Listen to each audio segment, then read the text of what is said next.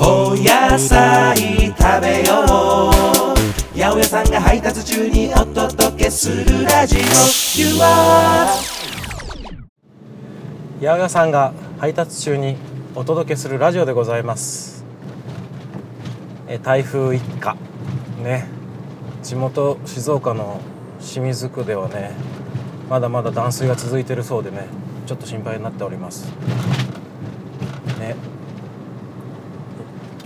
ろんな災害ありますけれど、ね、基本はよく食べてよく寝て健康でいることですからね、今不安な日々を過ごしている方もいるいると思いますけれども、ね、食べられる時に食べて、ね、心穏やかに過ごしていただければなと思います、ね、最近の話で言うと静岡にねゴミハッチンっていうあのなんていうんですかねラーメンチェーン店があるんですけど僕ねあの浪人してた頃そこでね3ヶ月4ヶ月ぐらいだけちょっとバイトしてたんですね。でねまあねホールバイトっていうんですかあのお給仕をねしてたわけでございますけれども。ね当時お店初いやそのチェーン店初だと多分思うんですけどお客様からチップをもらうというね何がそんなに気に入っていただけたのかわからないですけれども、ね、ちょっとした会話を交わしたかなぐらいしか覚えてないんですけどね「お兄さん頑張ってよ」なんつって1,000円ねポンと渡されて「店長これどうしましょう」っつってね「もらっとけもらっとけ」みたいなね。その後そのゴミハッチン岩田店ではですねチップをもらったバイトがいるんだよっていうことでね語り継がれていたっていうねのを後ほ後後になって聞きましたけど。当時のねアルバイトしてたあの同期っていうんですかメンバーとは今でもねやり取りして岩田帰るとね遊んだり飲んだりとかしておりますよ。はい。というわけで思い出話もいいですが旬の話もねどしどししていきましょう。今日は梨についてお話ししたいと思います。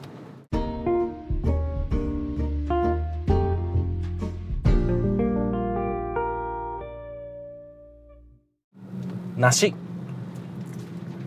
バラ科梨属ですね。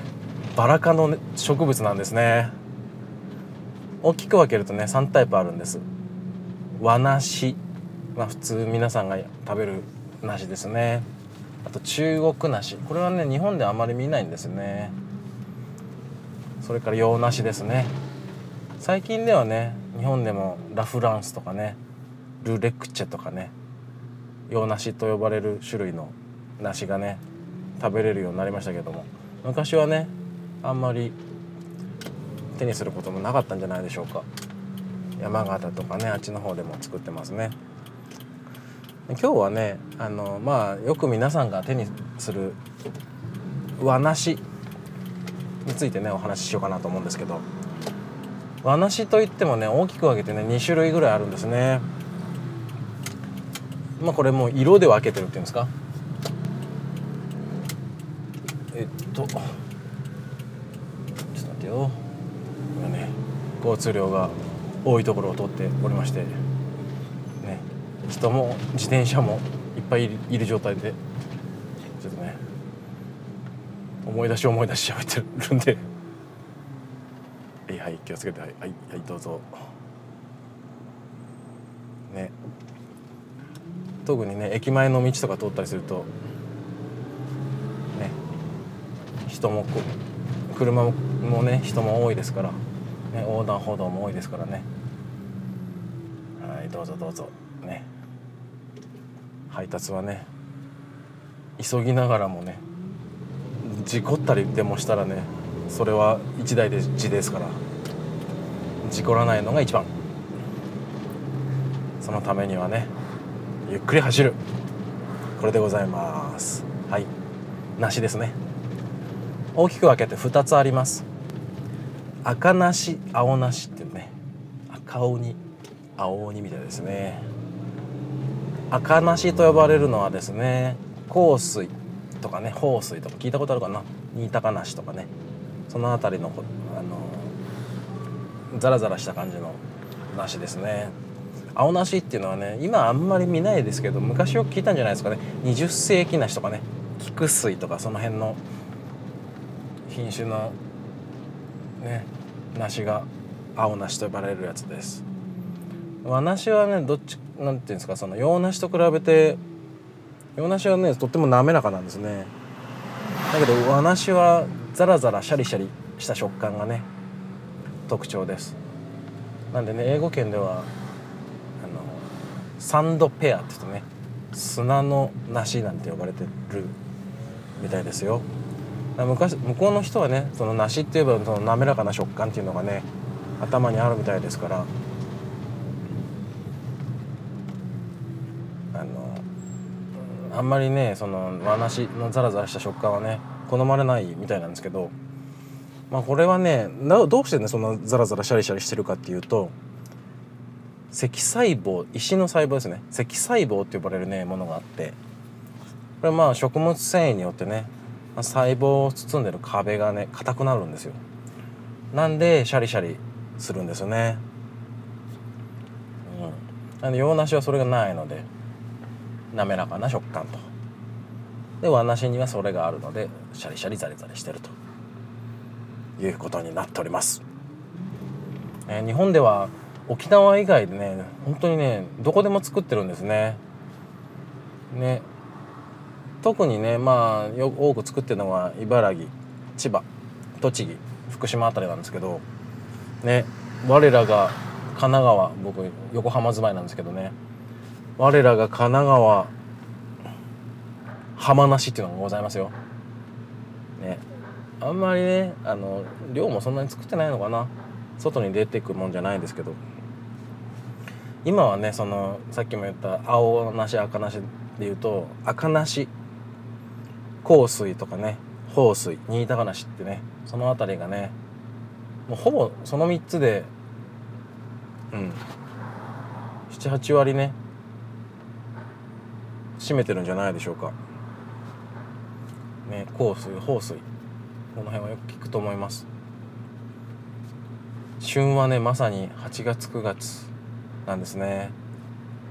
和梨は洋梨と違ってねあの洋梨はね追熟って言ってあのと収穫してからちょっと売れさすんですね。でも和梨はもうあの収穫したらイコール食べ頃なんでもうすぐ食べた方がいいです。売ってるものをね買ってきたらすぐ食べる。それが美味しい秘訣でございます。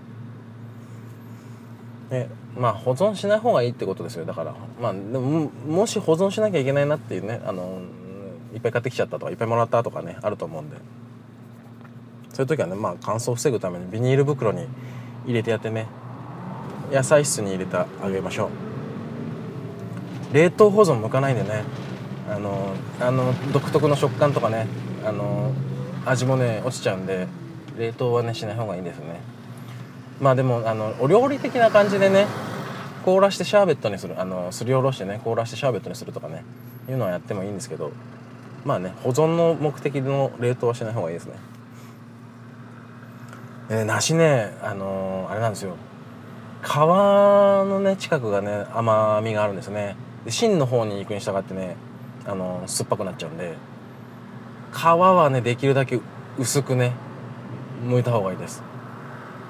ねあのー、もうめんどくさいとじゃんじゃんじゃんっつってねあの厚く剥いちゃったりもするんですけど慎重に慎重に薄く剥くと美味しい梨梨のねが食べられます。でねあの芯の方はちょっと大きめにカットしてあげるとねいいんですね。ねリンゴと違って皮食べれないですから。食べてもね毒にはならないとは思うんですけど、ね、ちょっとあの、ね、食感的にはねあまり美味しくない感じになっちゃうんでね。そのうちでも皮まで食べられる梨とかねもうあんのかな？もしかして。皮まで食べられる梨とかね出てきそうな気もしますけどね。昔はだってね皮まで食べられるブドウなんてなかったのですから。はい。でね梨ねまあそのまま切って食べるのもいいんですけどお料理にもね実は使えるんですね。プロテアーゼっていうねタンパク質を分解する酵素がね入ってるんでこれあれですよ。肉を柔らかくする効果ですよ。ねパインあの酢豚に入ってるパインとかと一緒ですよ。ね。だからすりおろした梨にね肉つけといてあげるとかね。甘みもつくし、ね、それをお料理に使うと柔らかくなるっていうね。そういう効果があるんでね。あんまり梨をお料理に使うってね想像つかないかもしれないですけど僕もねあんまりやらや実はやらないんですけどあ聞聞くとなるほどなと思ってね。ちょっとやってみようかなと。はい。ねまああとシャキシャキ食感でねあの程よい甘みがあるのでねあのあれですよ。前に紹介したセロリンゴサラダあるじゃないですか。あれの代わりに梨を使ってもねきっとね美味しいと思うんですよ。まだやってないからね何とも言えないですけどねサラダにあのー、きっとね合うと思うんで。ちょっとこれは自分でも試してみようかなと思ってるやつです。あとね梨あのー、これ外れ引いちゃったなみたいな時あるじゃないですか。これはねちょっとぜひねおすすめしたいあのー、外れ梨を美味しく食べる方法が一つあってですね。あのね砂糖をねかけてあげるんですよ。これでね一晩ぐらい置くんです。そうするとねあのあれですよ。浸透圧効果ってあるじゃないですか。水分があの細胞の中から抜けてくるみたいなね。